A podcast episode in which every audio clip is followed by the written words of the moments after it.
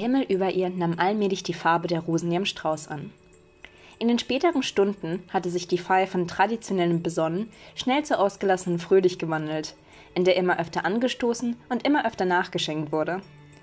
Und auch wenn sie es normalerweise nicht gutheißen würde, so wünschte sie sich heute inständig, dass jeder von ihnen diese friedlichen Momente vollkommen auskostete. Denn selbst nach Wochen saß der Schock immer noch tief und die Wunden, seien sie physisch oder mental, halten nur in einem sehr spärlichen Tempo. Zwar wurden die zerstörten Gebäude schnell wieder aufgebaut, unter ominösen, horrenden Summen. Doch auch Gräber wurden schnell erschaffen. Viele Gräber. Viel zu viele Gräber. Der Friedhof erstickte fast schon an den ganzen Blüten, die sich unschuldig auf den Wiesen tummelten. Unwillkürlich fiel ihr Blick auf den schlichten, aber schönen Blumenstrauß, den sie just vor einigen Momenten gefangen hatte. Dieselben Blumen habe ich auch auf ihren Gräbern gesehen, dachte sie sich. Vorsichtig legte sie den Blumenstrauß neben sich auf die Bank und lehnte sich zurück, ließ ihren Kopf in den Nacken fallen und beobachtete den Himmel über ihr. Während sie die heiteren Stimmen von innen vernahm, fingen ihre Gedanken an zu kreisen und zentrierten sich nach einer Zeit unweigerlich auf die Geschehnisse vor ein paar Monaten. Es war unglaublich, dass sie, bis auf ein paar Narben, hier und jetzt diesen Moment heile leben konnte. Allein schon die Tatsache, dass sie sehen konnte, wie die weißen Wolken wie Schafe quer über den Himmel zogen, erfüllte sie mit einem immensen Dank. Aber in manchen Nächten zerfraß ihr schlechtes Gewissen so sehr, dass Laurent sie sanft in den Schlaf wiegen musste. An manchen Tagen musste sie sich ihre Ohren zuhalten, wenn die letzten Worte ihrer Uroma in ihrem Kopf unermüdlich widerhallten und in manchen Momenten würde sie sich am liebsten die Augen auskratzen, um nie wieder das Gesicht des Sheriffs zu sehen, nachdem sie ihm erklärt hatten, dass sie seinen einzigen Sohn nicht haben retten können. Sie konnte die Zeit nicht zurückdrehen und die verlorenen Seelen nicht wieder zurückbringen. Aber sie konnte zumindest nach vorne schauen und die erste Hexe werden, die ihrem kleinen Dorf etwas Gutes brachte. Sie setzte sich wieder aufrecht hin und strich sich den blassrosa Stoff ihres Kleides zurecht. Für Clara und Leons Hochzeit hatte sie sich mit Hilfe von Tiffany und Fiona so gut zurechtgemacht, wie es nur ging. Haare hochgesteckt, legeres, elegantes Make-up und Schuhe mit Ansatz. Und zumindest zum Anfang der Zeremonie hatte sie sich auch äußerst gut mit ihrer Wahl gefühlt. Doch ein gewisser Herr Sanders musste natürlich wieder mit seiner saloppen, direkten Art glänzen und sie komplett verunsichern. Dieser konnte nämlich nicht nur gut mit Machetenzerstörung bringen, sondern auch mit Worten. Aber du weißt ja, was man sagt, meinte er. Wenn man niemanden heiratet, bevor der Strauß verwelkt, stirbt man allein. Verärgert schüttelte sie den Kopf. Eigentlich sollte sie sich an seine unerhörte, abgebrühte Art schon gewöhnt haben. Und da Gideon einer ihrer engsten Freunde war, waren ihr Neckereien auch nicht gerade ein Fremdwort. Doch irgendetwas in diesem Satz ließ einen Knoten ihrer Brust zurück, der auch ihre Kehle zuschnürte. Sie wusste schließlich, dass sie nicht gerade eine Traumfrau darstellte, mit ihrer großen Brille und streberischen Art. Ganz im Gegenteil. Sie wusste genau, wenn nicht angesehen wurde, wenn Fiona, Tiffany und sie ausgingen oder sie mit Cheryl in der Arkade saß. Und wahrscheinlich wollte Tristan eben dies zwischen den Zeilen mitteilen. Bei den Gedanken an ihn entwich ein Seufzen und sie kramte wieder die kleine Schatulle aus ihrem Rucksack hervor. Mehr als zwei Monate lang hatte sie in ihrem Rucksack verharrt, ohne geöffnet zu werden. Ein Weihnachtsgeschenk im April. Als sie die Schatulle öffnete, sah sie wieder die unförmigen Teighaufen und musste sich ein Schmunzeln verkneifen. Auch so ein düsterer, ruppiger Mensch wie Tristan konnte wohl eine sanfte Seite mit sich tragen, auch wenn er sie unter schwarzem Stoff verhüllte. Sachte fuhr sie über den kleinen Zettel, den er ihr beigelegt hatte, betrachtete die harschen Bleistiftstriche auf dem hellen Papier Sie hätte nicht erwartet, dass er so eine schöne Handschrift haben würde. Noch viel weniger hätte sie erwartet, dass er überhaupt etwas schenken würde. Lächelnd stellte sie sich vor, wie er überfordert in der Küche stand, Hände beschmiert mit Butter und Mehl. Ob ihm Mr. Sanders geholfen hatte? Das Geräusch einer sich öffnenden Tür riss sie aus ihren Gedanken und sie drehte ihren Kopf in Richtung der Tür. Dunkle Lederschuhe traten die Treppe vor der Feierhalle hinunter, fein säuberlich poliert und geschnürt ausschließlich für den heutigen Anlass. Der junge Mann, der in das elegante Schuhwerk gekleidet war, lehnte sich lässig an das Gelände der Treppe und zündete sich eine kleine Zigarette an. In der Abenddämmerung glühte der Stummel seiner Zigarette auf wie ein kleiner Stern. Sie beobachtete ihn, wie er den ersten Zug tätigte und seinen Kopf in den Nacken legte, um den rot verfärbenden Abendhimmel zu betrachten. Sachte blies er ein paar Rauchwolken in die Luft, bis er sie erspähte und ihr zunickte. Als Antwort schenkte sie ihm ein Lächeln, ehe sie ihre Schatulle schloss und wieder in ihrem Rucksack verstaute. Jetzt, in dieser entspannten Atmosphäre, könnte sie ihn endlich fragen, warum er in letzter Zeit so distanziert zu ihr gewesen war. Mit einem Ruck setzte sie sich auf und ging zielstrebig auf ihn zu, während ihr Grimoire neben ihr auf Kopfhöhe folgte. Brauchst du eine Pause, Tristan? fing sie neckisch an, als sie sich zu ihm gesellte. Seine Mundwinkel zuckten kurz und er nahm noch einen Zug, ehe er ihr antwortete. Das ist nur die Ruhe vor dem Sturm. Es ist noch nicht einmal dunkel. Sie lehnte sich an das entgegengesetzte Gelände vor ihm und sah ihn an. Es war ungewöhnlich, ihn in einem Anzug zu sehen. So unheimlich surreal nach all den Gräueln, die sie gemeinsam durchlebt hatten. Doch sie konnte nicht sagen, dass es ihr nicht gefiel. Der edle Stoff, die schön gemachten Haare. In dem Aufzug könnte sich ruhig öfter sehen lassen. Sie stellte ihren Rucksack an einer Treppenstufe ab und verschränkte die Hände hinter ihrem Rücken. Zu dem Anlass erlaube ich dir das ausnahmsweise, dich zu betrinken, murmelte sie spielerisch. Als bräuchte ich deine Erlaubnis dazu, entgegnete er schnaubend und machte demonstrativ einen weiteren Zug an seiner Zigarette, ehe er den Rauch ausblies. Ich glaube, du wärst manchmal echt besser dran, wenn du auf mich hören würdest. Vielleicht hast du da sogar ausnahmsweise recht, Charlie. Überrascht sie, sah sie ihn an und legte fragend den Kopf zur Seite. Anscheinend hat er schon mehr als genug getrunken, wenn er solche Sachen zugab. Denn Tristan war eigentlich keiner, der sich einfach so bevormunden ließ. Das hatte sie in den letzten Monaten selbst erfahren dürfen. Er war stark und stur, durchsetzungsfähig und bereit, auf Konfrontation zu gehen. Alles Eigenschaften, die ihr fehlten, für den sie ihn beneidete. Wenn er eine Supernova war, so war sie nur ein kleiner, schwach flimmernder Stern. Und jetzt, hier in diesem Moment, fühlte sie sich schon wieder so unheimlich schwach neben ihm. Sie wusste auch nicht recht, was sie entgegnen sollte, also wippte sie nur etwas auf und ab. Stille hüllte die beiden ein, und eine Zeit lang genossen beide die sich senkende Sonne am Firmament und die leichte Brise der Dämmerung. Übrigens, ich habe dein Geschenk geöffnet, durchbrach sie schließlich die Stille. Augenblicklich hielt Tristan inne, und sie konnte sehen, wie seine lässige Fassade etwas brach. Sie hätte schwören können, dass seine Schultern sich etwas anspannten und er sich etwas verkrampfter positionierte, die Finger fest an seiner Zigarette. Er entgegnete noch nichts, ließ sie weiterreden. Das mit dem Backen müssen wir aber noch ganz schön üben, fuhr sie schelmisch fort und grinste ihn breit an. Erheitert lehnte sie sich etwas zu ihm vor und verschränkte die Arme in dem Rücken, beobachtete den jungen Mann vor ihr. Dieser schnaubte nur und schüttelte den Kopf. Jedoch konnte sie klar das Grinsen sehen, als er noch einmal in seiner Zigarette zog. Aber, meinte sie, ich habe mich trotzdem sehr gefreut. Danke, Tristan. Wenn sie mutiger gewesen wäre, hätte sie vielleicht ein paar Schritte auf ihn zugewagt. Vielleicht hätte sie sogar ihre Arme um ihn geschlungen, ihn umarmt, um ihren Dank auszudrücken. Doch sie war lediglich Charlotte Lloyd, ein kleiner, ängstlicher Streber, der normalerweise brav Sonntagsklavier beim Gottesdienst spielte. Gebügelte Blusen, geordnete Bücher, gute Noten. Das war ihr Orbit, dessen Bahnen nicht durcheinandergebracht werden durften. Denn selbst nach den ganzen Debakeln und Dilemmas, die in den letzten Monaten passiert waren, war sie immer noch ein Fixpunkt in ihrer eigenen Galaxie und sie fürchtete, dass Tristan das schwarze Loch sein könnte, vor dem sie sich schon immer fürchtete. Oder auf das sie vielleicht schon immer insgeheim gewartet hatte. Sie war sich nicht sicher, aber sie glaubte, dass Tristan es verstand. Er unternahm keinen Schritt zu ihr. Doch das Lächeln, das er ihr schenkte, ließ ihr Herz flattern wie einen aufgeregten Vogel. Das reicht mir auch vollkommen, dachte sie sich. Ach, meinte er, das ist doch nur eine Kleinigkeit.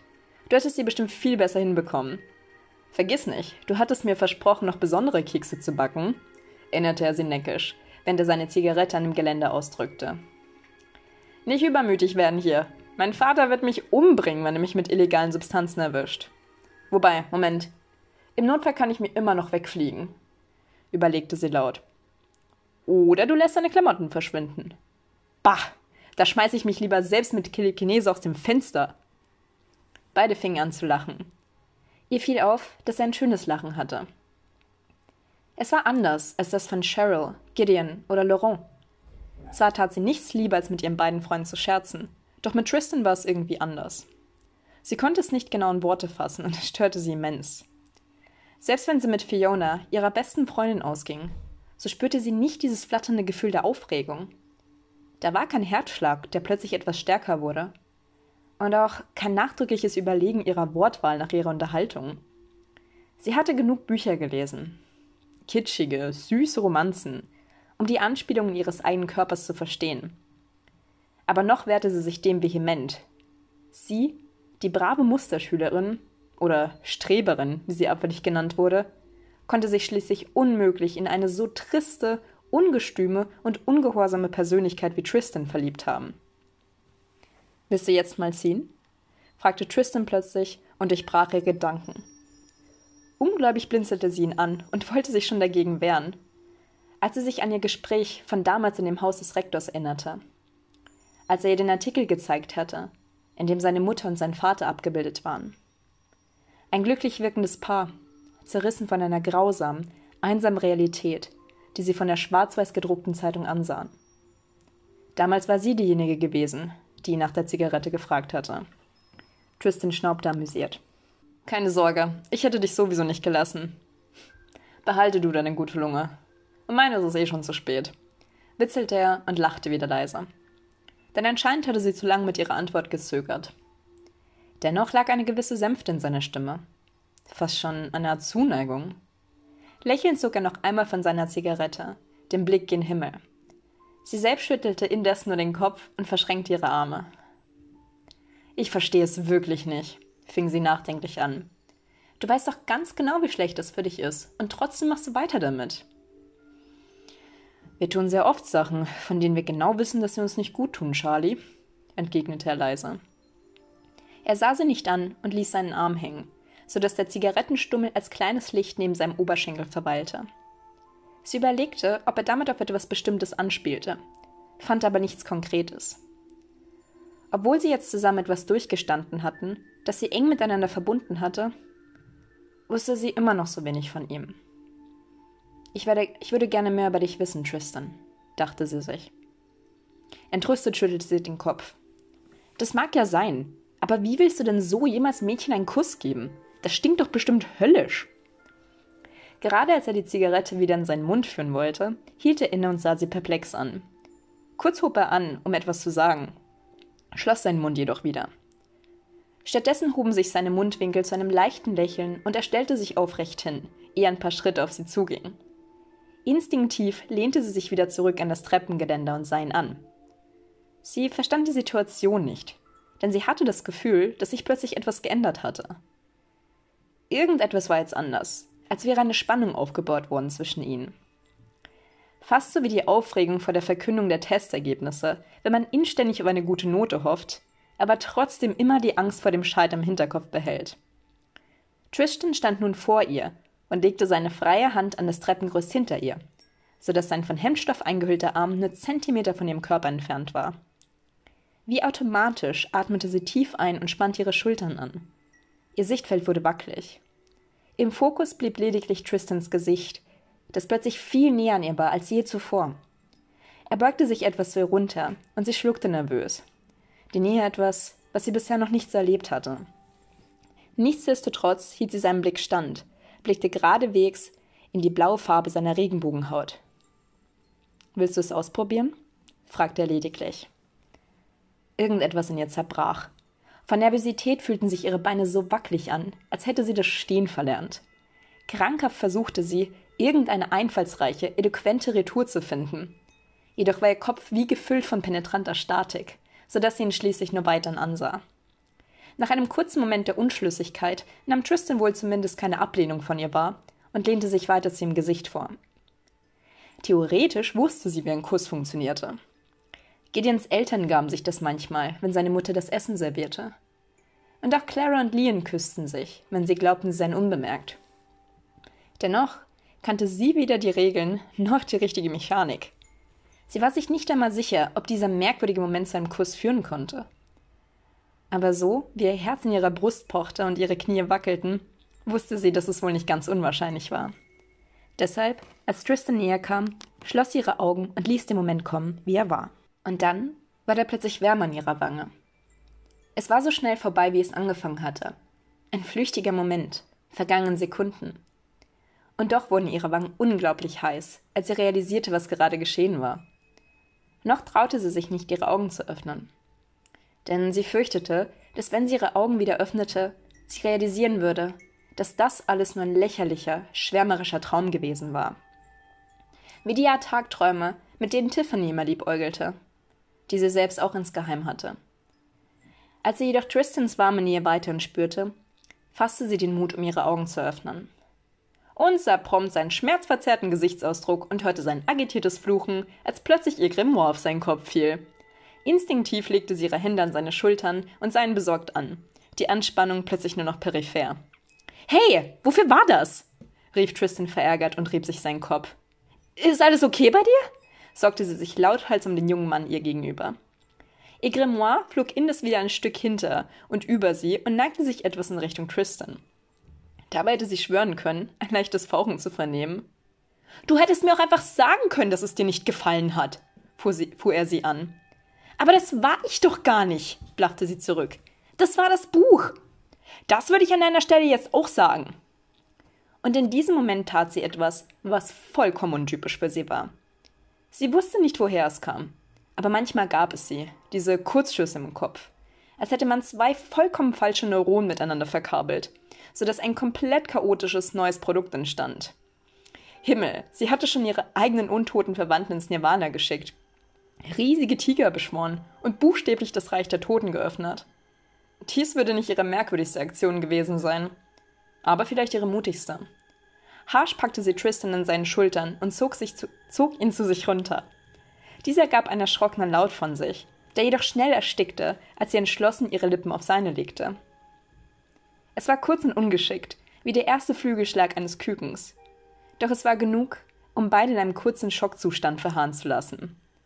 Denn mit dieser Aktion hatten beide nicht gerechnet. Mit großen Augen starrten sie sich gegenseitig an. Beide jegliches Vokabular verloren. Sie hielt ihn weiter an den Schultern. Er hatte indessen seine Zigarette fallen lassen, die jetzt glühend auf dem Boden kullerte. Im Hintergrund ging die Fete fröhlich weiter und lautes Gelächter schallte aus dem Raum während sich zwischen ihnen lediglich Stille ausbreitete. Schließlich schaffte Tristan es jedoch, als erstes wieder zu reden. Er räusperte sich verlegen und legte sich eine Hand auf den Hinterkopf. Also, hat es dir doch gefallen? Er sah auf ihre Hände an seinen Schultern, so dass sie erschrocken zusammenzuckte und sie so ruckartig wieder wegnahm, als hätte sie sich an etwas verbrannt. Perplex stolperte sie einen Schritt zurück und hielt sich an dem Geländer fest. Jetzt traute sie sich wirklich nicht mehr, seinen Blick standzuhalten. Wenn du. Wenn der Rauch nicht so stinken würde, würde ich dir sogar noch eingeben, presste sie leise hervor, den Blick zu Boden gerichtet. Aus den Augenwinkeln sah sie, wie Tristan zum Wort ansetzte, wurde aber jäh unterbrochen, als die Tür aufging und zwei weitere Gestalten herauskamen. Hier seid ihr also, wir haben euch gesucht, vernahm sie Cheryls Stimme, die jedoch stockte, als sie einen Blick auf die beiden warf. Stören mich gerade bei etwas? ertönte auch Gideon mit einem selbstgefälligen Grinsen auf seinen Lippen. Wie gerne sie ihm das manchmal aus dem Gesicht schlagen wollte. Äh, nope, das habt ihr nicht. Ich gehe jetzt auch wieder rein, rief sie lauthals und eine Oktave zu hoch und rannte, ohne noch einmal zurückzusehen, die Treppen hoch zurück in das Gebäude. Sie hörte noch Tristan ein empörtes Hey von sich geben und lautes Gelächter von Sharon Gideon. War ihr bewusst, dass die Situation ziemlich eindeutig ausgesehen hatte? dass ihr Verhalten so auffällig war, dass es ihr selbst schon peinlich war? Dass Gideon und Cheryl sie unendlich lang damit aufziehen würden? Natürlich. Aber genauso wie manche Kurzschlüsse im Hirn manchmal zu schlauen Einfällen führen konnten, konnten sie genauso zu dummen Einfällen führen. Und als er ein Charlie, du hast den Rucksack draußen vergessen, hörte, wusste sie, dass sie sich der Situation früher oder später, in diesem Fall früher, stellen musste. Aber das leichte Kribbeln auf ihren Lippen das da noch verweilte, das war es wert.